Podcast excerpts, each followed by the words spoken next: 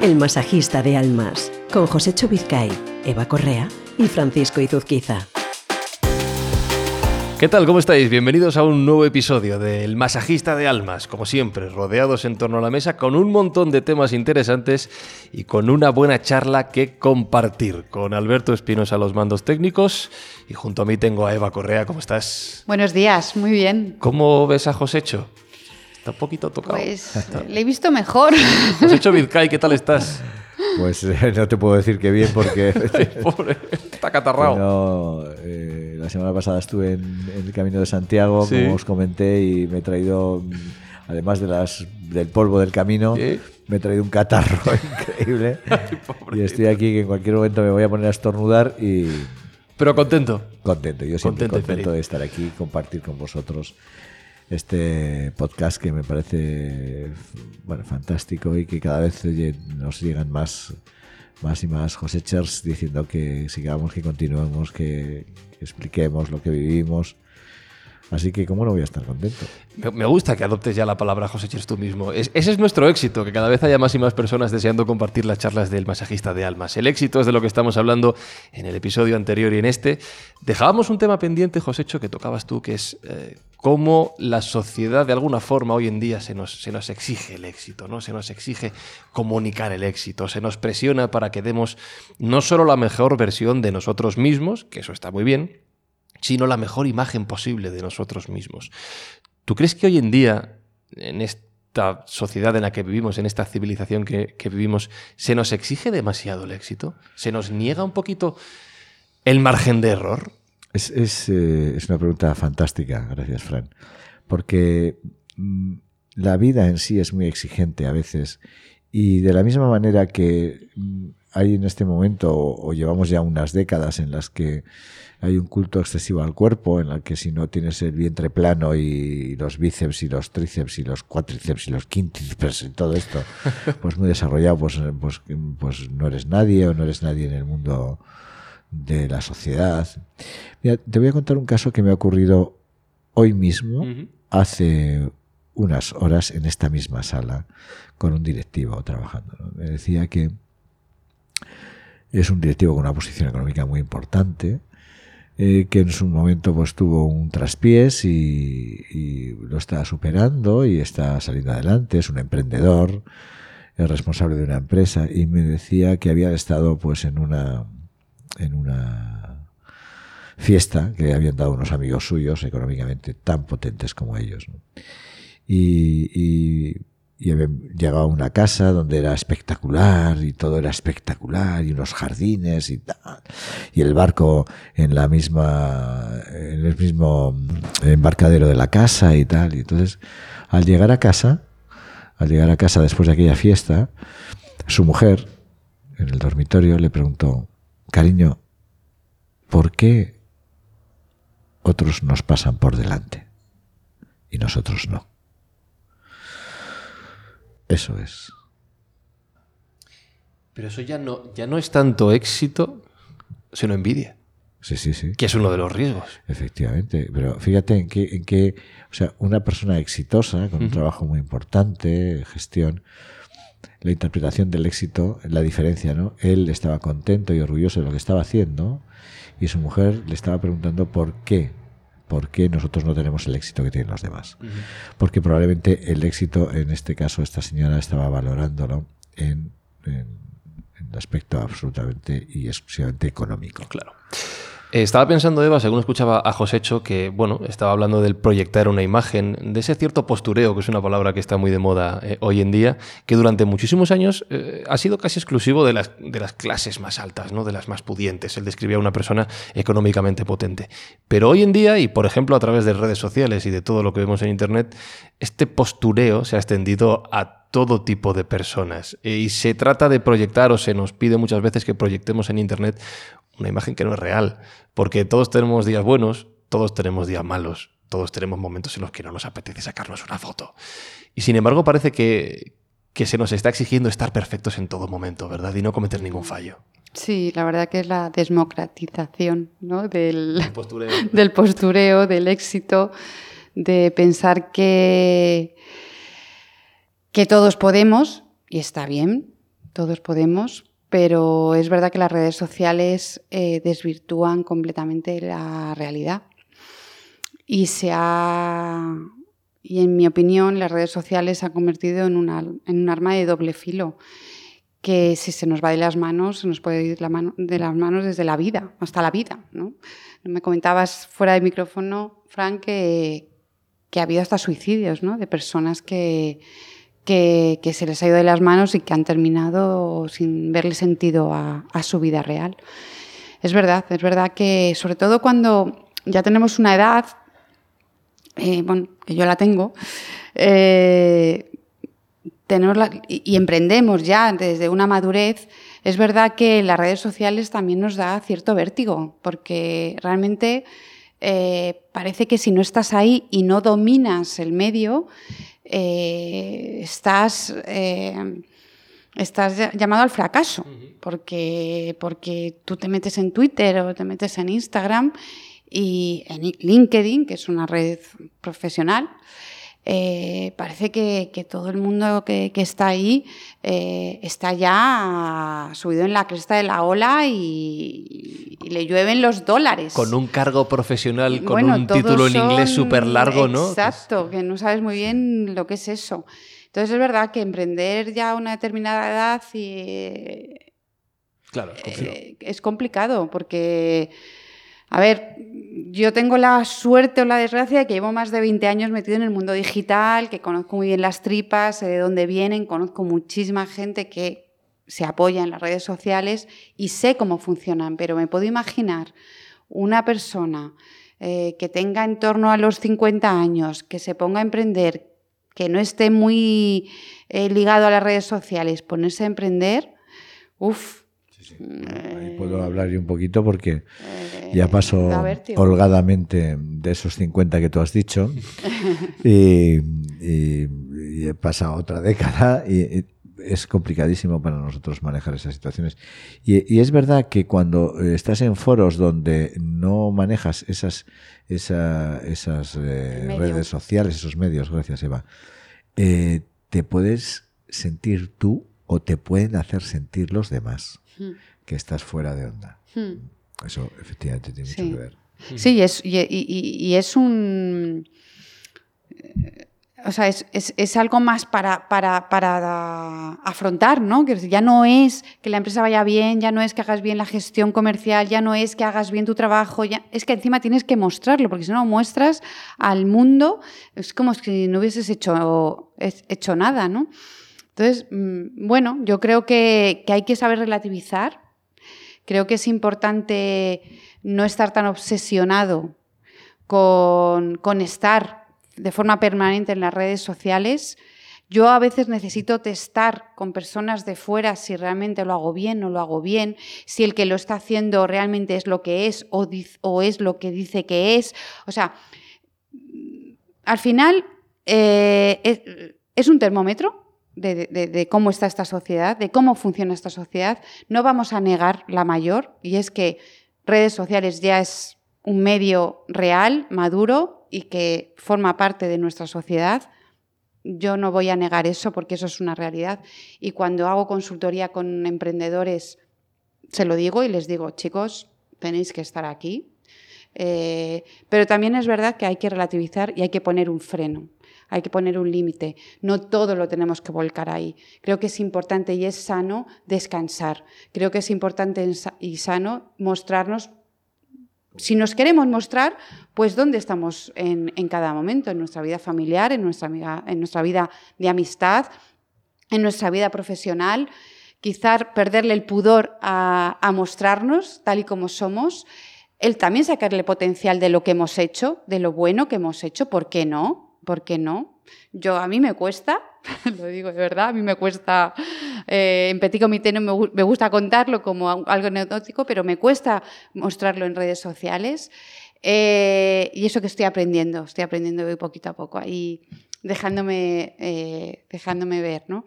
Pero, pero creo que, que el éxito muchas veces hay que reflexionarlo y hay que pensar ese éxito que decimos interno, hay que decir, hay que decirnos, ¿realmente estamos donde queremos estar? ¿Realmente estamos haciendo lo que queremos hacer y nos sentimos bien, incluido las redes sociales, incluido en nuestro entorno, lo conozcamos o no.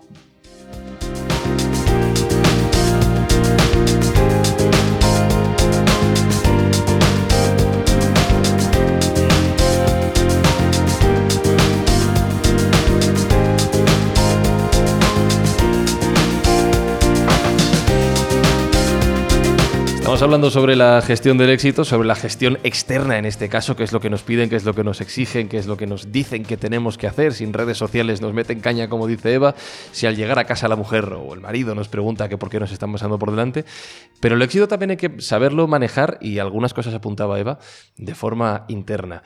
Y a mí se me ocurren dos posibles escenarios. Bueno, tres. Uno de ellos es el correcto, ¿vale? Pero en cuanto a las desviaciones que nos pueden llevar a, equivocarnos en el camino, tanto por exceso como por defecto. Quiero decir, que se te suba el éxito a la cabeza o que no seas capaz de reconocer tu propio éxito, como apuntabas tú, Eva, que a veces hay que ser capaz también de, de oye, saber y darte una alegría por algo que has, que has hecho bien. Supongo que el primer caso, Josécho, es más habitual que el segundo, no lo sé. A lo mejor la inseguridad nos lleva a ello. Es decir, ¿tú te has encontrado más gente que se le ha subido el éxito a la cabeza que personas inseguras que no han sido capaces de reconocer las cosas que han hecho bien? Sí, yo me he encontrado mucha más gente que se le ha subido el éxito a la cabeza. Hay cantidad de casos, ¿no? Donde. mm, Sobre todo porque eh, el éxito en esta sociedad está focalizado mucho en el dinero. Esa frase que decía mi abuela, tanto tienes, tanto, tanto tienes, tanto vales, ¿no? Eh, y bueno, cuando esas personas que consideran que, tanto tienes, tanto vales, consiguen lo que, lo que pretenden económicamente, pues hay muchas de esas personas que pierden la cabeza. No hay que irse muy lejos. Mira, tenemos los casos de muchos futbolistas que, eh, siendo muy jóvenes, han cosechado un éxito importante en sus, en sus disciplinas deportivas, sobre todo en el fútbol, les han dado mucho dinero, han ganado muchísimo dinero y no han sabido gestionarlo eh, no ha sabido gestionar hasta el punto, pues tenemos el caso, pues por ejemplo, de, de, de, Maradona, que entró en un mundo espiral de, de, drogas y, de, y que siendo muy joven tuvo que dejar su carrera. Entonces, eh, cuando el éxito está focalizado en otros aspectos que no son los económicos, es más fácil gestionarlo. O cuando hemos tenido una educación con respecto a este, a este metal, eh, en el que nos han dicho que lo más importante no era el dinero, pues si lo, dicen desde niños, pues realmente cuando somos llegamos a una edad y conseguimos o, consiguen unos éxitos económicos, no tienen tanto ese desajuste emocional. También me he encontrado algunos que eh, eh, han pasado tan desapercibidos, han sido tan humildes o han pretendido ser tan humildes ante el éxito que no se les nota. ¿no? Yo he encontrado muchísima gente en, en ocasiones que eran económicamente eh, muy fuertes y que pasaban desapercibidos porque no hacían ostentación de nada. Tú, eh, en realidad, la pregunta era, ¿te encuentras claro. más gente que ostenta? Realmente la ostentación no, a, veces, a veces no está de acuerdo con, con lo que se tiene, ¿no? sino muchas veces se ostenta muchísimo más sin tenerlo. Estaba buscando un dato según hablabas de los sí. futbolistas, eh, porque sabes que yo soy muy aficionado a la, a la, NBA. Hay un documental llamado Broke, Arruinado, que dice que el 60% de los jugadores de la NBA, chicos jóvenes, en muchas ocasiones con poca formación antes de llegar al baloncesto, que ganan muchos millones de dólares, el 60% de los jugadores acaban arruinados antes de 5 años eh, después de haberse retirado un 80% en el caso de fútbol americano que tiene mayores salarios eh, y más fama en Estados Unidos. Eso lo podemos, evidentemente, extrapolar a muchas otras profesiones. Esto por exceso. Te cambia la forma de vida, te cambia la forma de ser. Pero mira, Eva, eh, al, al, hilo de lo que dice José Hecho, por defecto, por ese, no sé si exceso de humildad o de inseguridad, y tú lo has dicho antes, porque a veces nos cuesta tanto decirle al mundo que hemos hecho algo bien. Oye, nos lo merecemos también de vez en cuando una alegría, ¿no? Pues me llega... ¿A ti te pasa? Me llega la envidia. ¿Cómo que te llega la envidia? Sí, me está llegando, entonces tengo que decirlo. A ver. Creo que tenemos mucho miedo a, que no, a sentirnos envidiados, a sentir que, que, que, que, que damos envidia. Porque al final la envidia es, es, es una emoción tóxica, ¿no? y, y, y, yo creo que, bueno, es, que me ha llegado, entonces tengo que decirlo. sí, sí, claro. Compártelo. Lo comparto, sí. Y, y, y creo que, que, es una de las razones por las cuales importantes, que muchas veces nos, a mí me ha llegado y, lo he contado y lo he compartido con vosotros, pero es verdad que mm, el miedo al rechazo, el miedo a sentirnos mm, apartados de nuestro entorno, de, esa, ese entorno de amistad familiar que no tiene nada que ver con nuestro éxito profesional, de, de quizá no, no sentirnos acompañados con todo aquello que ahora podemos hacer, que antes no podíamos hacer, y, de repente estamos en esa soledad mm, que no sabemos muy bien cómo manejarla, eh, tener miedo a que se nos, se nos junte personas que digan que son amigos, pero realmente es una amistad interesada. interesada. O sea que, que, que hay mucho más de lo que nos podemos imaginar. Pero yo creo que todo engloba, mucho de lo que he comentado, engloba la, la envidia. La envidia es que es muy complicada de gestionar. Pues fíjate que a mí, yo soy una persona que le cuesta bastante el compartir. Eh, he tenido que aprender con el tiempo a, que, oye, las cosas que haces bien se pueden compartir. Se puede sacar pechito también de vez en cuando, ¿no? No pasa nada. Se, debe, ¿verdad? Se debe, efectivamente. Pero no, tanto por, por la respuesta externa, Josécho, y creo que por aquí van a ir algunos consejos que nos vas a dar eh, del final del episodio sino por la propia sensación, casi un poquito de síndrome del impostor, de decir, oye, es que a lo mejor en realidad no lo he hecho tan bien y estoy, eh, no, no, no merece la pena que yo comparta esto, ¿no? No sé si a veces el exceso de humildad también puede ser malo. Hombre, claro, un exceso de humildad. cualquier exceso te aparta de la realidad, cualquier exceso. Cuando hay un exceso de humildad, pues muchas veces nos trastoca la autoestima y, pero ha tocado un tema, Eva, muy importante, y es que a veces tenemos miedo a destacar o a o a llevar nuestro éxito a otras personas pensando que nos pueden dañar, ¿no? que nos pueden... De ahí cuando pues hay personas que tienen muchísimo potencial económico y no se les nota para que nadie les... Mm, yo tenía un familiar en Pamplona que no se compraba un coche pudiéndoselo comprar porque decía que le podían mirar mal, ¿no? Entonces, eh, sí tiene mucho que ver, pero hay algo que es muy importante y es cómo afrontamos nosotros estas situaciones desde dentro, ¿no? independientemente de la, cuál sea la situación de fuera nosotros, si estamos contentos con nosotros mismos, estaremos mucho más cerca de llegar al éxito, independientemente de lo que piensen los demás. Decíamos en el, programa anterior que el éxito es algo muy intrínseco y que igual para nosotros eh, el éxito es diferente para ti, para mí, o para Eva, o para Espi.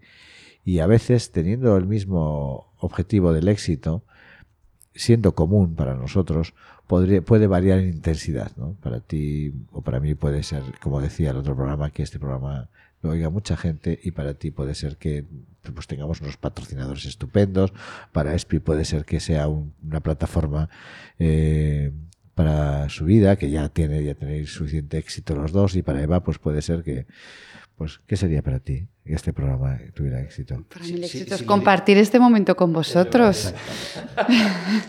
pues oye, fantástico. Porque yo, mm, lo, decimos programa tras programa, es un lujo el poder compartir. Eh, decía antes, eh, apuntaba porque estamos llegando al final del episodio, que tienes algunos, algunas reflexiones, algunos eh, consejos de cara a esto, ¿no? Pues eh, yo voy a, voy a compartir con vosotros, mm, hoy no voy a contar ninguna historia, porque hay muchas historias de éxito y de éxitos fallidos y de, y de caídas después de los éxitos, las conocemos todos. Decías antes una frase y es que en la NBA pues el 60% de los chicos jóvenes cobrando ese dinero pues eh, al final a los cuatro años se arruinan. Pero es curioso porque las estadísticas dicen que aquellas personas que les ha tocado la lotería y cantidades importantes, en muchos casos en un elevadísimo, en un elevadísimo, no me atrevo a decir con exactitud, en un elevadísimo eh, caso de ocasiones se arruinan. Yo conocía uno que sí que, que se arruinó después de haber creado unas cuadras de caballos y consiguió su sueño y al final se, se perdieron. Hoy voy a compartir con vosotros algo que yo eh, suelo trabajar con los directivos y no los directivos, con aquellas personas que se acercan a, a, que, yo, a que trabaje con ellos en coaching, y es que eh, al final del día les pido que hagan una reflexión. Y la reflexión que les pido es que se pregunten qué han hecho hoy que merezca la pena. Y cuando se preguntan qué han hecho hoy que merezca la pena, y, ven que han hecho algo que merezca la pena, te puedo asegurar que todas esas eh, aires de grandeza se nos bajan a la altura de donde tienen que estar.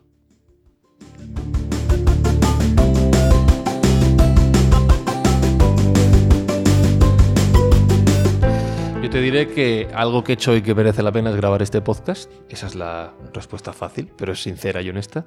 Y que no tengo suficiente nunca. El éxito para el masajista de almas es que cada semana más y más amigos, más y más Josechers se unan a este programa, a este podcast. Y es más aún, no me conformo con eso. Que nos escriban. Que nos manden notas de audio, que nos manden comentarios en iVoox, en iTunes, que nos dejen un mensajito en el 652-296996 es nuestro WhatsApp, 652-296996, o que si quieren algo más concreto, más personal, que escriban a Josecho a info arroba el masajista de almas.com. Ese es mi concepto de éxito para este podcast. Y no me conformo con poco, ¿eh? ya te lo digo yo, Josecho. y no vas a cambiar ese concepto, no, no, no, voy vamos a, variar. Eso es, voy a seguir, voy a perseverar. Tenemos que hablar de la perseverancia, tenemos que hablar ah, de la obstinación. voy a seguir, voy a seguir, voy a seguir. Vamos a continuar. Eh, no sé hasta dónde. Podemos hablar el siguiente de perseverancia podemos, y podemos. obstinación. Josecho Vizcay, como siempre, un placer, muchas gracias. El placer es mío compartir esto. Efectivamente, hoy he venido con mucho catarro. Cuídate. sí, voy a hacer todo lo posible por estar mejor la próxima semana. Y, bueno, para mí es un lujo compartir este tiempo con vosotros, con Eva, que es un placer, con Fran y con Espi, que sigue cuidándonos como siempre. Estamos en tus manos, Espi. Y gracias a todos los que nos escuchan por su paciencia y por todos los mensajes que nos están llegando, pues eh, dirigiéndonos hacia donde quieren que vayamos. Eva Correa, una vez más, muchísimas gracias. Franitud quizá, igualmente. Alberto Espinosa, gracias una vez más. Y a todos los que nos habéis acompañado hoy todas las semanas, gracias por escucharnos. La semana que viene un nuevo episodio del Masajista de Almas. Chao.